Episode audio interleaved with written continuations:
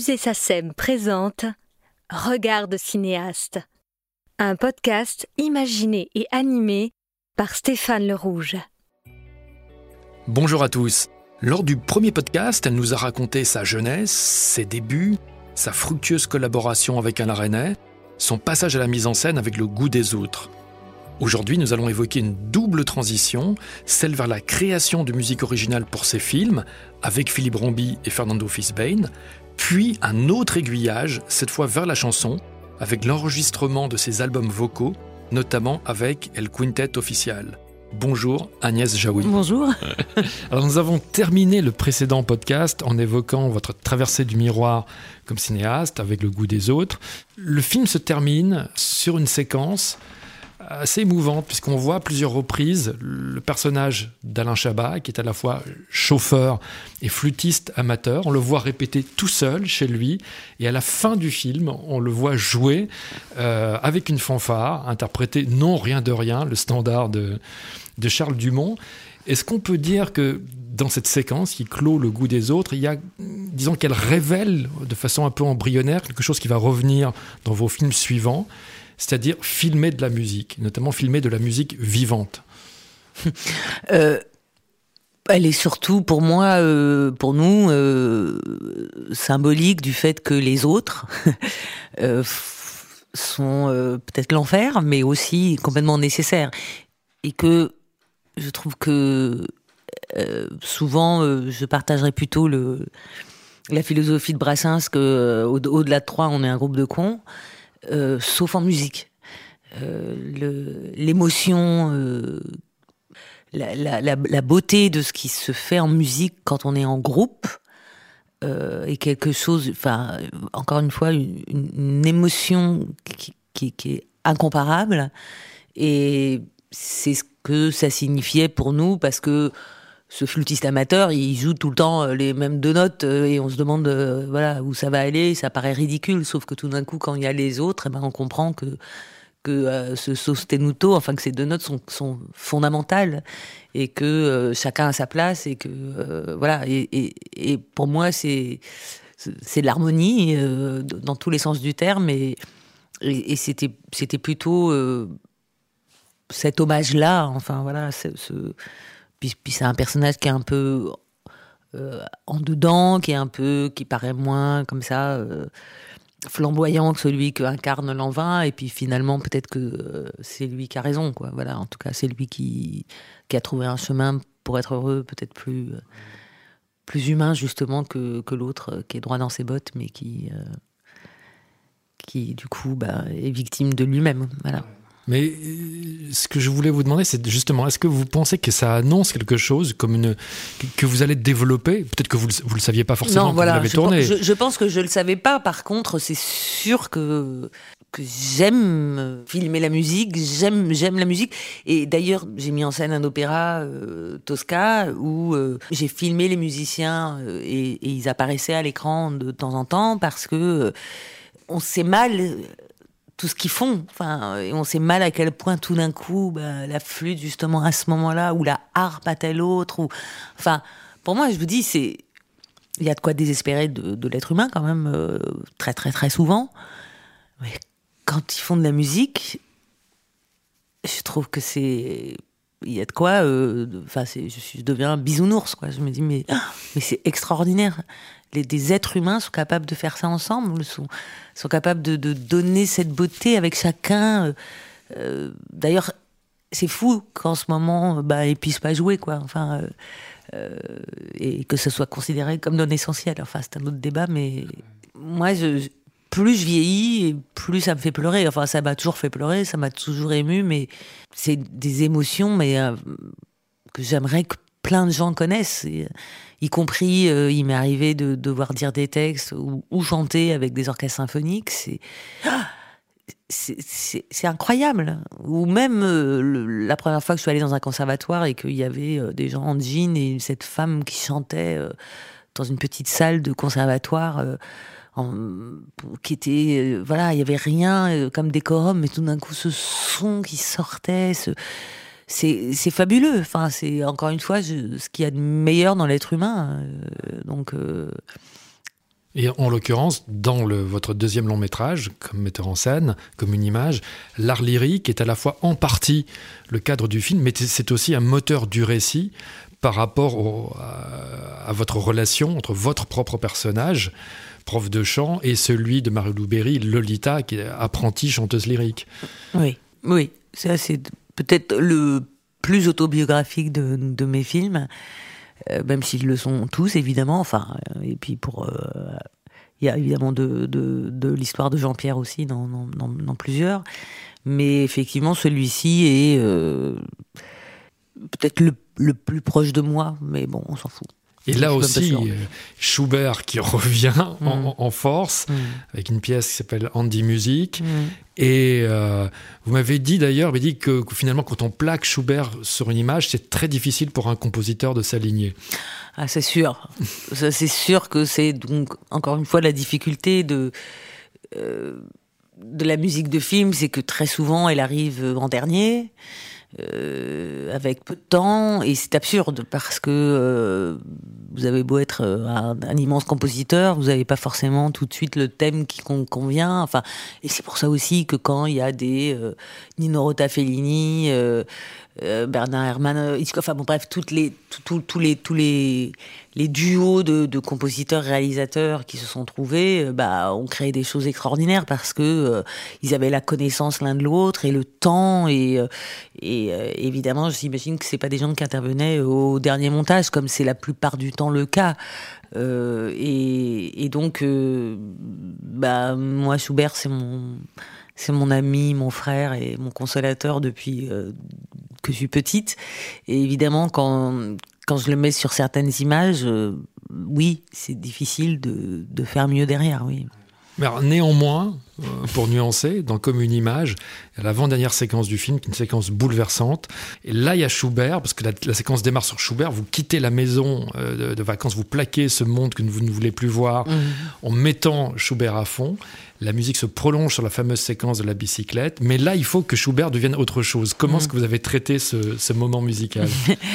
Ben, effectivement, j'avais envie qu'il y ait une espèce d'envolée lyrique, donc je me suis adressée à Philippe Rombi, euh, euh, que j'avais découvert, pas, pas forcément avec le film de François Favra, bon, sur d'autres. Euh, je crois que c'était un film d'Ozon où j'avais beaucoup aimé euh, ce qu'il avait fait et, et, et, il était très gêné au départ de devoir partir de Schubert pour faire Pourquoi? quelque chose. Bah, il se sentait un peu écrasé, un peu euh, blasphémateur. Enfin, je sais pas. Enfin, je comprends. Euh, c'est euh, c'est une œuvre en plus tellement simple et implacable et essentielle. Euh, ce Indie Music.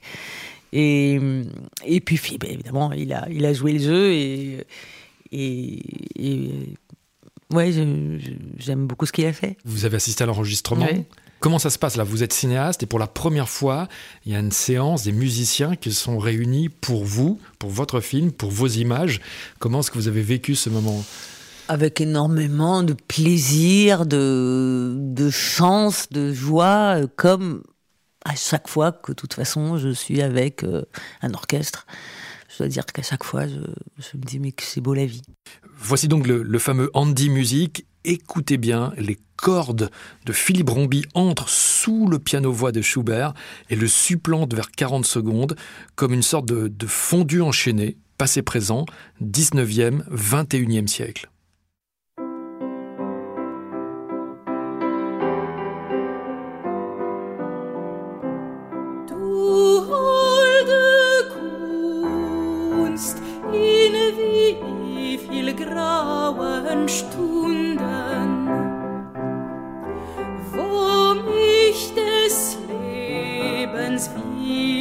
Kreis umstrickt. Hast du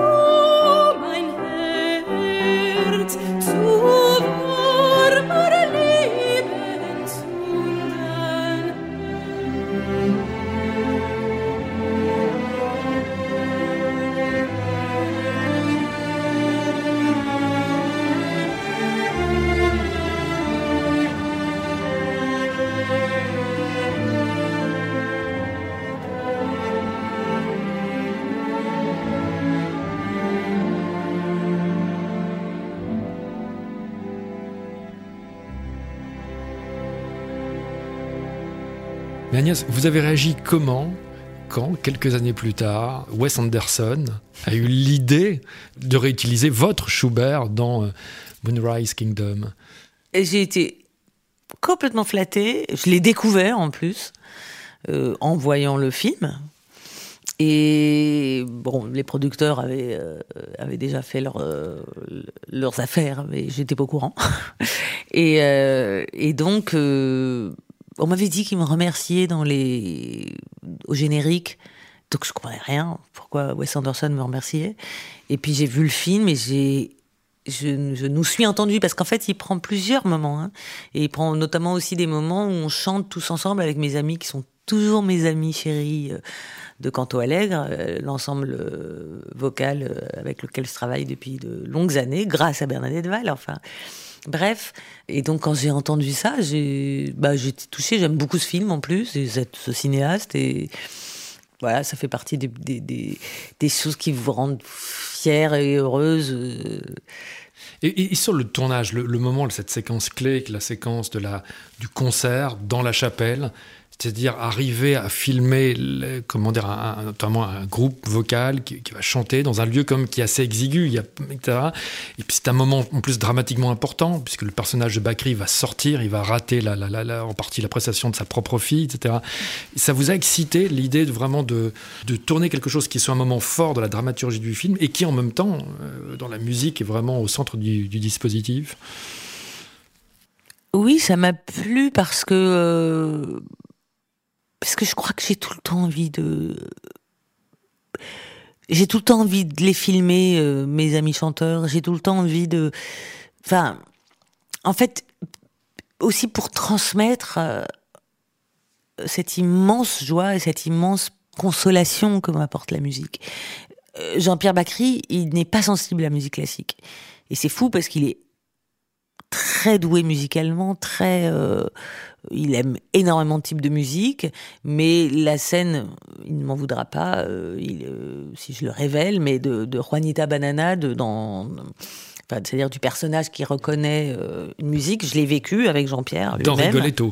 dans Rigoletto et j'ai vu Jean-Pierre lui-même parce qu'on écoutait une œuvre enfin voilà euh, à, la télé il y avait euh, et, et- et je l'ai vu tout d'un coup heureux et moi j'étais heureuse je me suis dit ça y est il comprend la joie de la musique et il m'a dit Juanita Banana enfin bon bref il était, c'était la voilà c'est une scène vécue il y en a beaucoup dans nos films bah, euh, vous savez comment c'est. Quand on aime quelque chose, on a envie que, les gens que vous aimez aiment aussi. Euh, ça enrage de se dire, mais, bon, autant Jean-Pierre, finalement, j'ai jamais réussi à le persuader. Enfin, bon, il y a quelques musiques qui, s'est mis à aimer grâce à moi, mais pas beaucoup, en fait. Autant, euh, je me dis qu'il y a d'autres gens qui vont pouvoir être éventuellement touchés par ça. Enfin, je- évidemment, le, son me passionne et l'image me, passionne. Donc, j'ai- envie de, pouvoir euh, bah, travailler les deux, voilà, exprimer les deux. Alors entre la sortie de, de Comme une image et celle du film suivant, Parlez-moi de la pluie, il y a une étape importante dans votre, dans votre parcours, qui est la sortie de votre premier album. Mhm. En tant que chanteuse. Moi, j'ai pensé souvent à, Michel Legrand, qui, a été, qui était chef d'orchestre, compositeur, pianiste, et qui à un moment donné a voulu devenir lui-même chanteur, et plus tard encore metteur en scène, et qui disait toujours J'ai envie de me sonder moi-même, c'est-à-dire de mesurer mes propres limites et de voir jusqu'où aller trop loin, pour paraphraser Cocteau. C'était la même chose pour vous? Oui, alors oui et non. En fait, c'est vraiment très personnel, mais pas.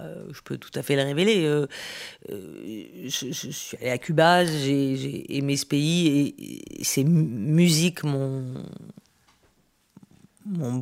touché comme des musiques maternelles. J'ai mis du temps à me rendre compte que c'était des musiques en fait euh, beaucoup issues de la musique ar- arabo-andalouse et que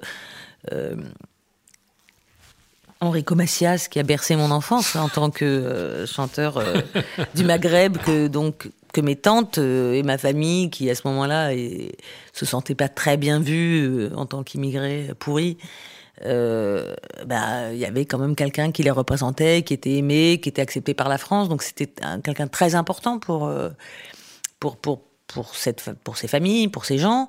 Et puis ça aussi, c'est des musiques qui ont bercé mon enfance. Et quand on m'a demandé pour, euh, euh, un Champs Élysées de Michel Drucker de chanter avec lui, bah j'ai réécouté, j'ai voulu. Et là, tout d'un coup, je me rappelle justement d'appeler mon ami cubain à Cuba, de lui faire écouter. Et il, il me disait, pero es puro flamenco, es puro flamenco, pero pero es puro flamenco. Et, et j'ai compris voilà, ces correspondances.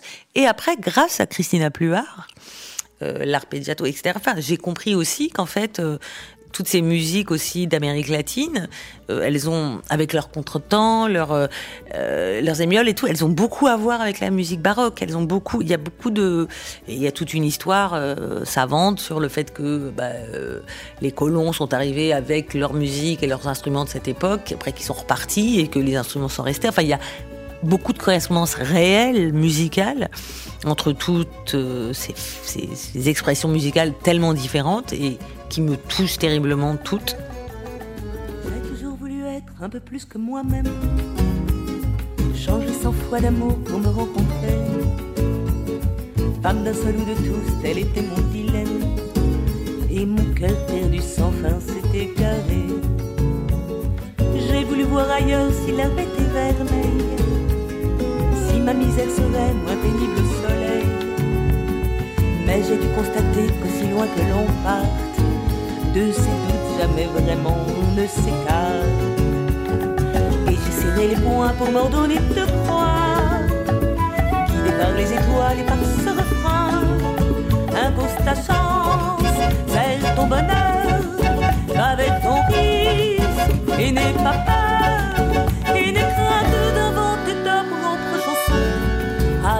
regarder, ils s'habitueront.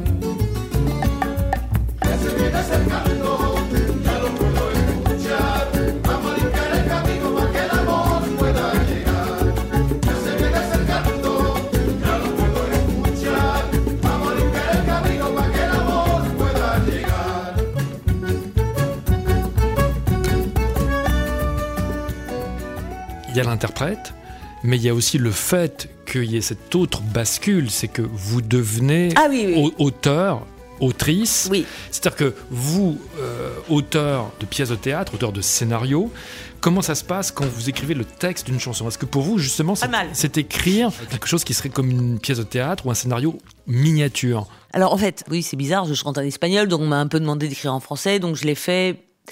Oui, avec un peu, euh, quand même, j'aimerais bien un jour écrire une chanson que des gens reprennent ou quoi. Enfin, il y a quelque chose qui est, très émouvant là-dedans.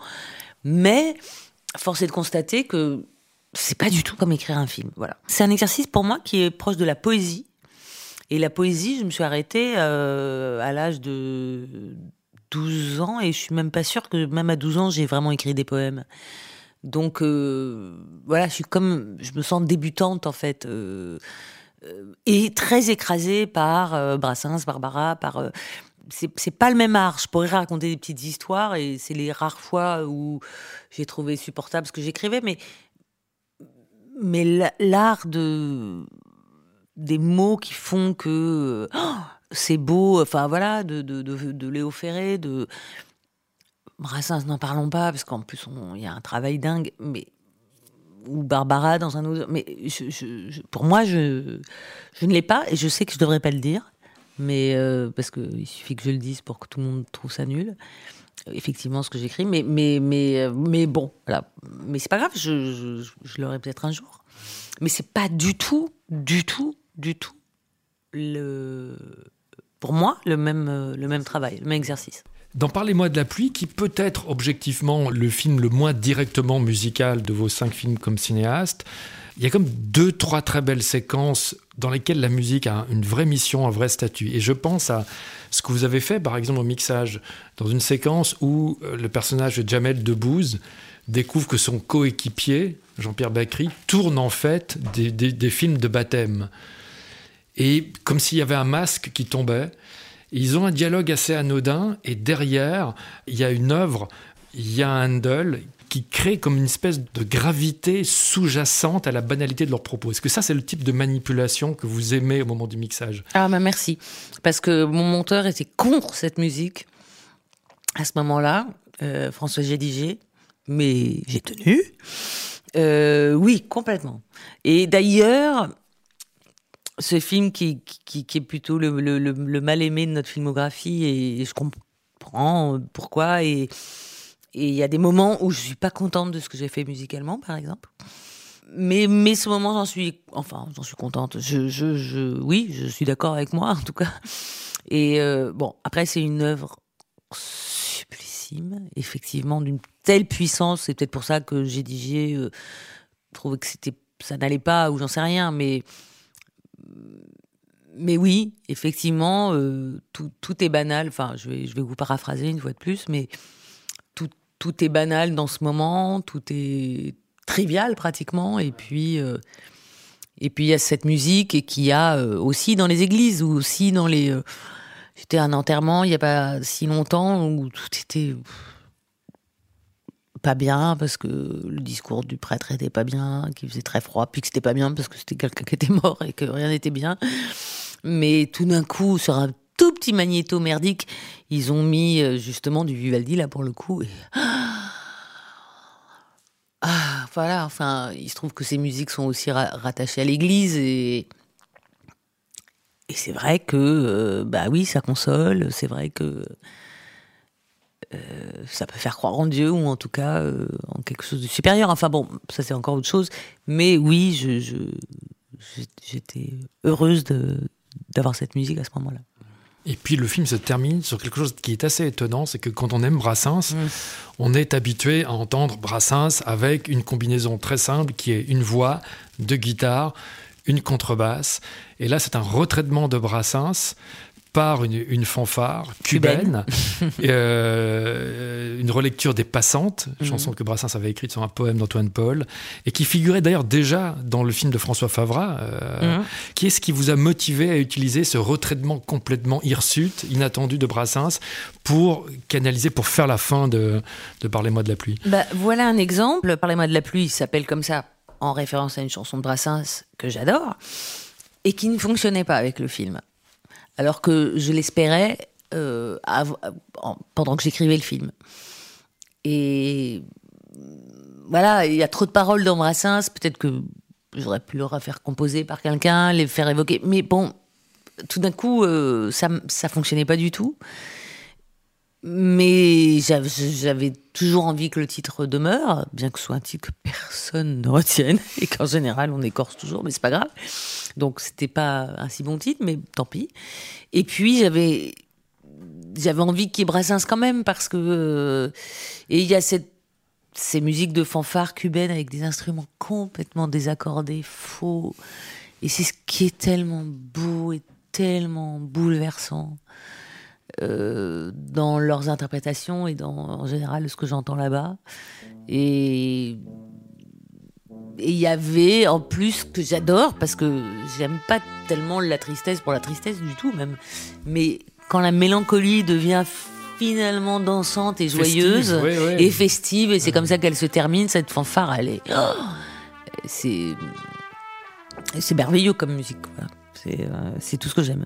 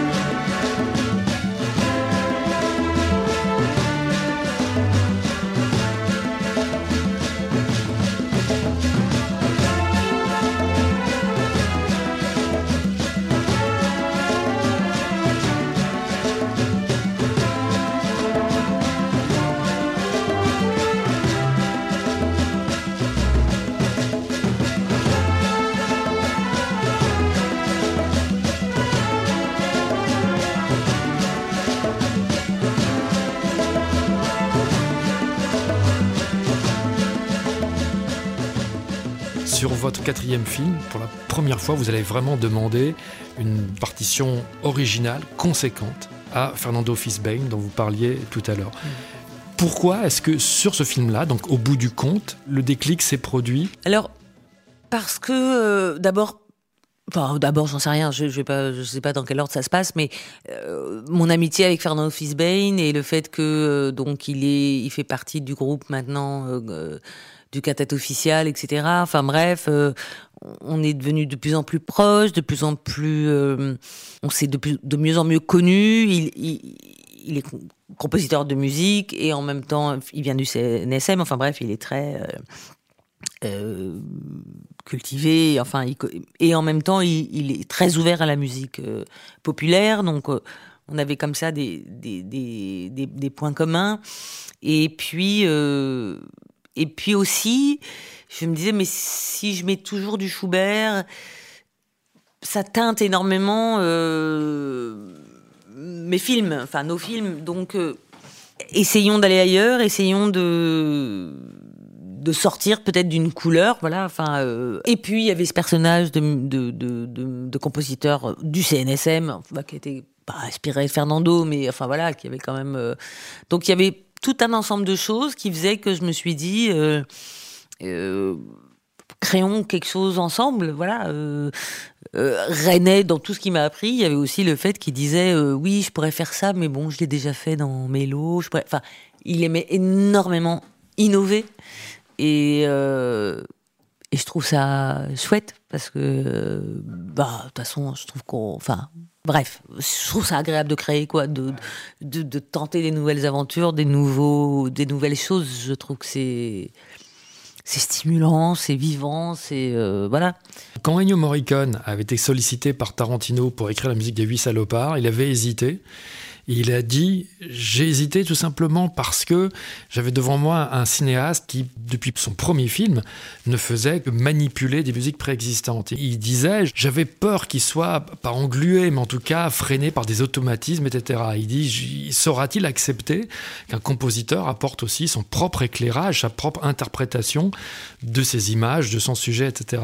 Vous, ça a été facile, après plusieurs films, de se dire Bah voilà, maintenant j'ai quelqu'un qui va créer quelque chose d'original.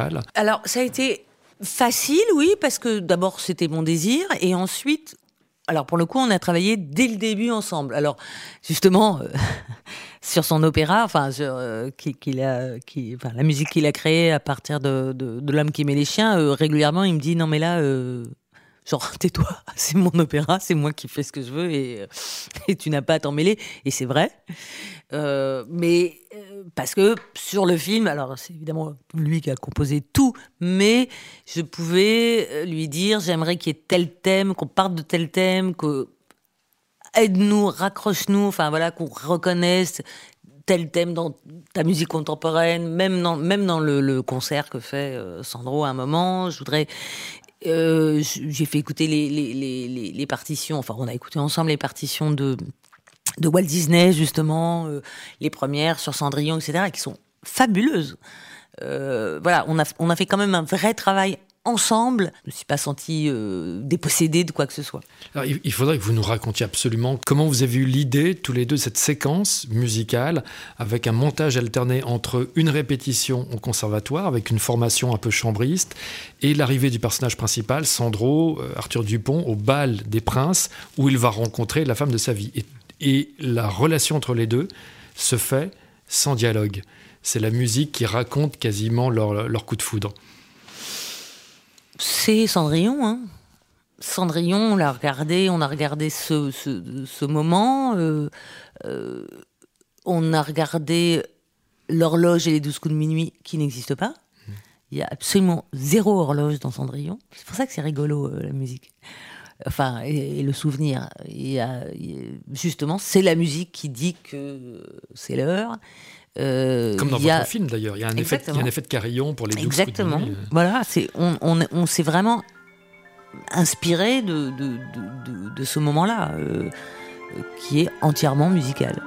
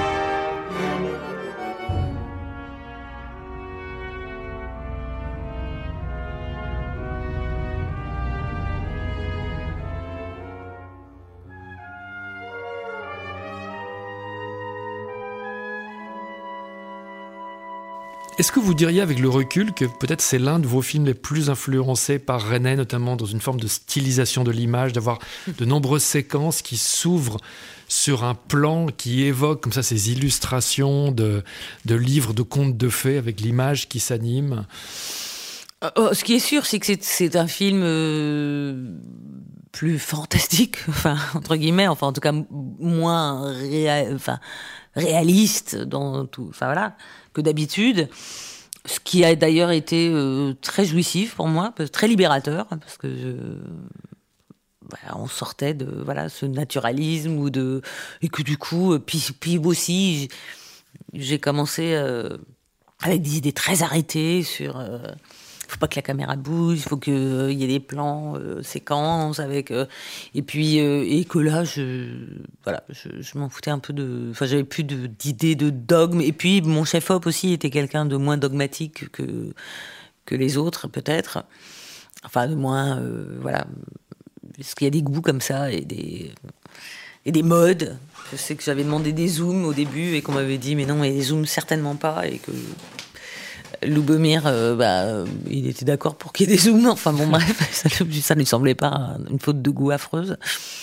Et euh, C'est vrai que jusqu'alors, vous n'aviez jamais tourné de galipette à l'envers. non, non, il y a plein de choses que j'avais pas faites. Et c'est vrai que euh, bah, c'était, c'était, oui, euh, créatif, amusant, et et qu'il y avait plus de mise en scène aussi quelque part. Enfin, en tout cas, elle était plus visible. C'est surtout ça. Mais euh, oui, après René, je sais pas. C'est drôle parce que je suis retombée il y a pas longtemps sur le message qu'il m'a laissé après euh, après le goût des autres. Parce qu'il voyait vos films au fur et à mesure. Euh, oui, oui. Et? Ouais, c'était c'était- c'était c'était trop beau. C'est votre dernier film à ce jour, Place Publique. La musique est au centre du dispositif, puisque un lieu unique, une fête, et un groupe, un combo, un, sextet. Ça fait quoi d'avoir là, au centre de la mise en scène, ce groupe de musiciens qui sont vos musiciens? Là, c'est à nouveau le fameux Roberto. euh, Et les fameux Fernando, Do, euh, oui, oui, absolument. Bah, ça fait, d'abord, ça fait plaisir. Et d'ailleurs, aussi, je me souviens du moment euh, on était en préparation sur Au bout du compte et où on est allé au, CNSM écouter euh, les répétitions euh, et ah, le, ça me rassure la musique. Je sais pas comment dire autrement. Ça me console, ça me rassure. Et d'ailleurs, pareil, quand on a répété avec, euh, parce qu'en préparation d'un film, c'est un moment que j'aime plutôt bien parce que voilà, tout est possible. On est toute l'équipe ensemble, en train de chercher. C'est très joyeux. Et c'est très, en même temps, abstrait. Et puis, au fur et à mesure, on commence à être un peu inquiet parce que voilà, le, on arrive au premier jour de tournage, alors que tout est. euh, et à chaque fois que je suis arrivée, que la musique était en cours ou que Jean-Pierre Bacry a répété euh, avec le groupe euh, les feuilles les mortes. feuilles mortes, ah, c'est des moments qui sont très réconfortants, voilà, euh, très. euh, donc euh, j'étais heureuse de les savoir là parce que euh, parce que d'abord parce que c'est mes amis et que je les aime et aussi parce que euh, je savais qu'en tout cas à moi parce que c'est on part quand même toujours de son propre euh, ressenti, de son propre goût. J'aimerais ces moments-là, j'aimerais ces, ces passages-là et, et euh, bon, si d'autres les aiment aussi, bah, tant mieux, c'est comme ça que, que je fonctionne. Puis vous avez poussé en plus les, certains comédiens à chanter, parce que Bakri Mhm. imite Montand, Bachung à la fin sur Rosé Joséphine, Mhm. et Eric Viellard euh, Mhm. chante sur le karaoké de la tendresse. euh, Ouais, je savais qu'il chantait bien aussi. Enfin, je l'avais déjà entendu chanter. Et, et puis Jean-Pierre, il, il chante merveilleusement bien. Enfin, il a une oreille. euh, je pense qu'il a une oreille absolue d'ailleurs. Il est vraiment. euh, Enfin, bref, peu importe. Ça, c'est pas. Mais enfin, il, il a de la feuille. Et puis au niveau du mixage, en plus, par rapport à la musique, il y a des, il y a des, des effets de rupture. Par exemple, Quand le personnage de Frédéric Pierrot avoue être amoureux de votre nièce dans le film, et là, la musique s'arrête derrière. Et l'arrêt de la musique en- en- derrière le dialogue augmente la déflagration de la révélation. Quoi. C'est-à-dire, vous tombez encore dans, un, dans le Grand Canyon, quasiment. C'est Parce que ça. Comme la, juste la musique s'arrête derrière vous au moment où il dit « J'aime Pamela ». Oui, oui, oui. Ben oui, parce que la musique, elle change tout. La musique, elle fait que. euh, le, le plus grand malheur de quelqu'un peut être tout d'un coup magnifié, peut être, euh, enfin, vous devenez un héros avec de la musique euh, dans les oreilles, enfin, et puis tout d'un coup, quand elle est pas là, quand elle est, euh, euh, bah, vous êtes tout seul, vous êtes tout seul. euh, avec vous-même, mais avec le- l'effroi de- du vide. Donc, euh, oui, oui, c'est vrai. Aujourd'hui, on est euh, fin 2020, je le dis pour les auditeurs de ce podcast, dans une période à la fin de cette année tellement étrange, tellement insolite. Quelles sont vos envies musicales pour l'avenir, à la fois du côté de la chanson et du côté du cinéma? Alors, j'ai très envie de remettre en scène un opéra parce que ça a été euh, une joie pure et intense de justement avoir cette chance de, de baigner dans la musique pendant des mois. Est-ce que vous aimeriez un jour, Agnès Jaoui, mettre en scène une comédie musicale au cinéma? Bien sûr. Je pense que j'aimerais faire tout ce qui se rapporte à la musique. Donc, euh, je sais pas qu'est-ce que j'aimerais pas faire qui, qui se rapporte à la musique. Est-ce que vous auriez déjà un sujet pour euh, une comédie musicale ou pas Oui? Non, pas vraiment. J'ai j'ai des des désirs. Est-ce que vous seriez à minima d'accord pour qu'on termine sur une chanson que j'espère vous aimer, qui est une chanson que vous avez également utilisée d'ailleurs dans Place Publique, qui s'appelle Amor Fantasma? Oui, bien sûr. Celle-là, vous l'aimez Oui, oui. Elle raconte quoi pour vous, cette chanson? Oh, elle raconte mon amitié avec euh, Roberto, qui était à Cuba et que j'espère pourra venir en France pour euh, faire des concerts bientôt. Ouh. Merci Agnès. Merci à vous.